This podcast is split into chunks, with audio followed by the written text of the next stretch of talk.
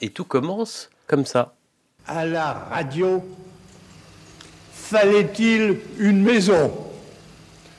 Oui, car pour étendu que soient ses limites, disperser ses sources et varier ses émissions, la radio est une œuvre humaine, autrement dit collective.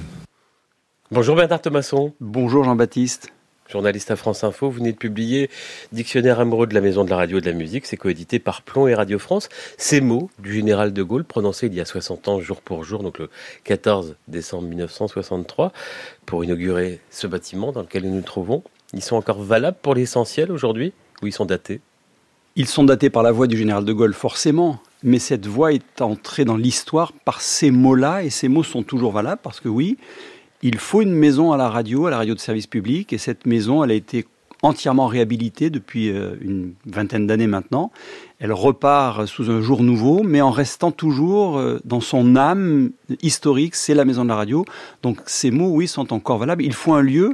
À l'époque, il le fallait parce qu'il y avait 39 sites éparpillés dans Paris et c'était une nécessité euh, technique et, vraiment de fonctionnement. Aujourd'hui, il le faut parce qu'il faut un lieu pour euh, la création, pour euh, la musique, pour l'information, pour le foisonnement culturel qu'il y a ici. Vous le savez mieux que personne, c'est un creuset incroyable.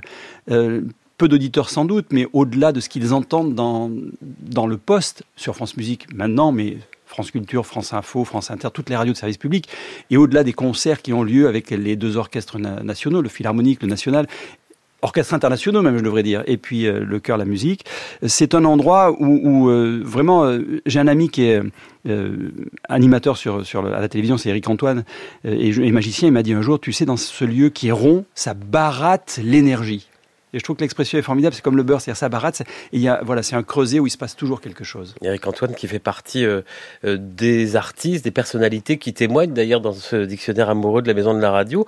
Euh, tout le monde n'est pas tendre d'ailleurs. Il y a des gens qui n'aiment pas la maison de la radio et même des gens qui la détestent, notamment Des, des, chanteurs lyriques, des artistes On peut le dire, c'est un télé de C qui dit c'est une verrue dans Paris.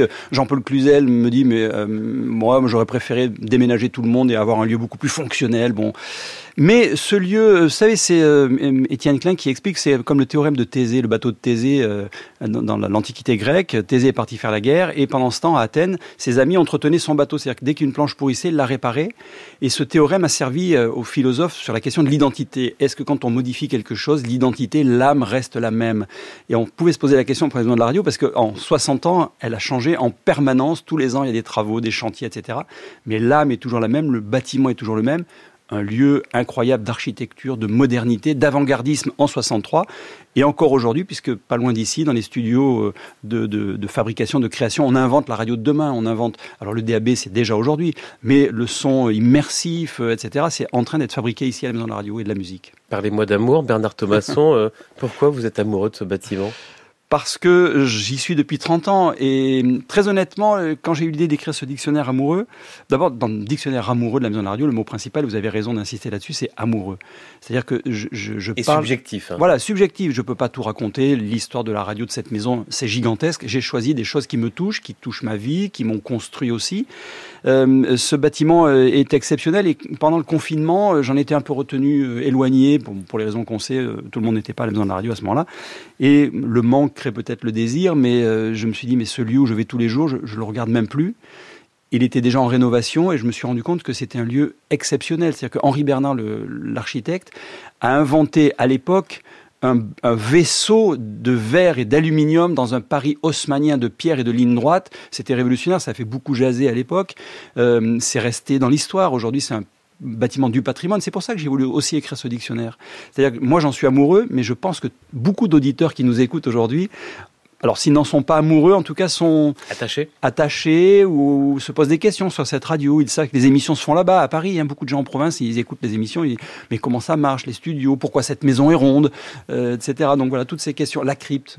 peu de gens savent qu'il y avait une crypte avec un monument aux morts parce que les techniciens d'après-guerre voulaient que les camarades tombés au combat soient honorés. Euh, voilà, euh, les abris anti-atomiques, enfin toutes ces petites histoires. D'ailleurs, depuis 60 ans, le logo de Radio France, c'est le bâtiment. Hein, c'est le, bâtiment, oui. Euh, euh, on l'appelait la poêle à frire, ce logo, parce que effectivement, quand on le voit de loin, ça ressemble un peu à une poêle à frire. Mais euh, d'ailleurs, aujourd'hui, il était, on l'a devant nous là avec France Musique. C'est devenu une écoutille, c'est-à-dire qu'il a été modernisé, il a été simplifié, mais c'est toujours le bâtiment, on le devine, avec ce cercle et la tour qui s'élève au-dessus. Bernard, on se retrouve dans une grosse minute. On remonte le temps, on est en novembre 64, moins d'un an donc après l'inauguration de la Maison de la Radio, et en concert, c'est Serge Gainsbourg.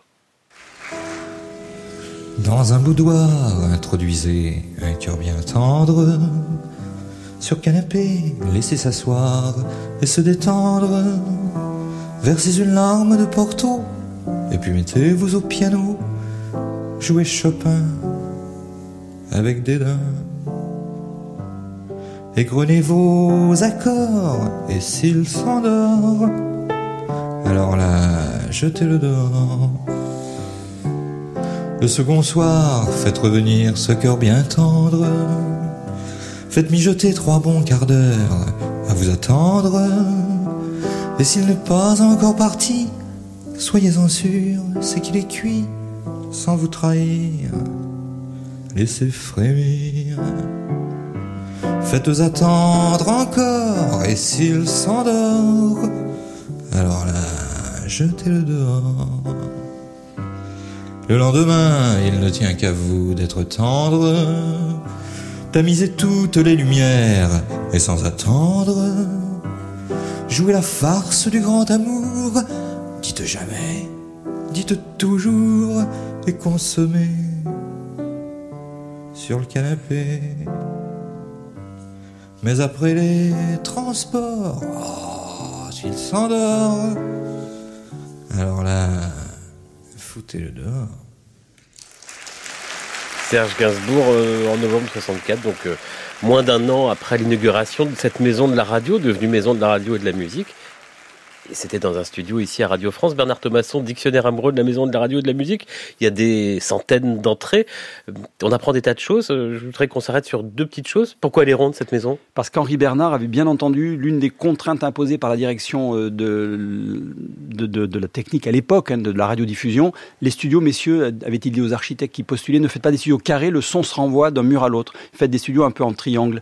Et quand vous mettez des triangles côte à côte, donc Henri Bernard, il a fait ça. C'est comme vous aimez le camembert, euh, Jean-Baptiste mhm, ben voilà, des, des, triangles de, boîte de camembert. Vous mettez les triangles, ça fait un rond. la maison est devenue ronde comme ça. Et ensuite, il a fait les archives au-dessus avec la tour, le noyau stratégique avec les studios de diffusion au centre, etc. Une maison ronde qui est euh, loin des stations de métro. Alors moi qui travaille ici depuis euh, une vingtaine d'années, c'est en lisant votre dictionnaire que j'ai découvert pourquoi.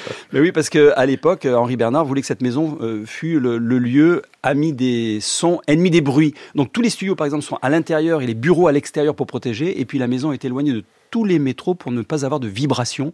Donc voilà, les premières stations sont à 650 mètres, 900 mètres. Et le RER e qui a été ouvert par la suite en 88, on a même demandé à la SNCF de mettre les rails sur coussin pour que ça ne vibre pas. Dernière chose, euh, vous n'êtes pas spécialiste de la musique, mais vous lui consacrez un certain nombre d'entrées, la maîtrise des orchestres, le parc instrumental, l'orgue, la musique qui a été ajoutée euh, au nom Maison de la radio et de la musique euh, il y a pas loin de trois ans. C'est quoi votre regard subjectif sur cette place qu'occupe la musique dans C'est une place à juste titre.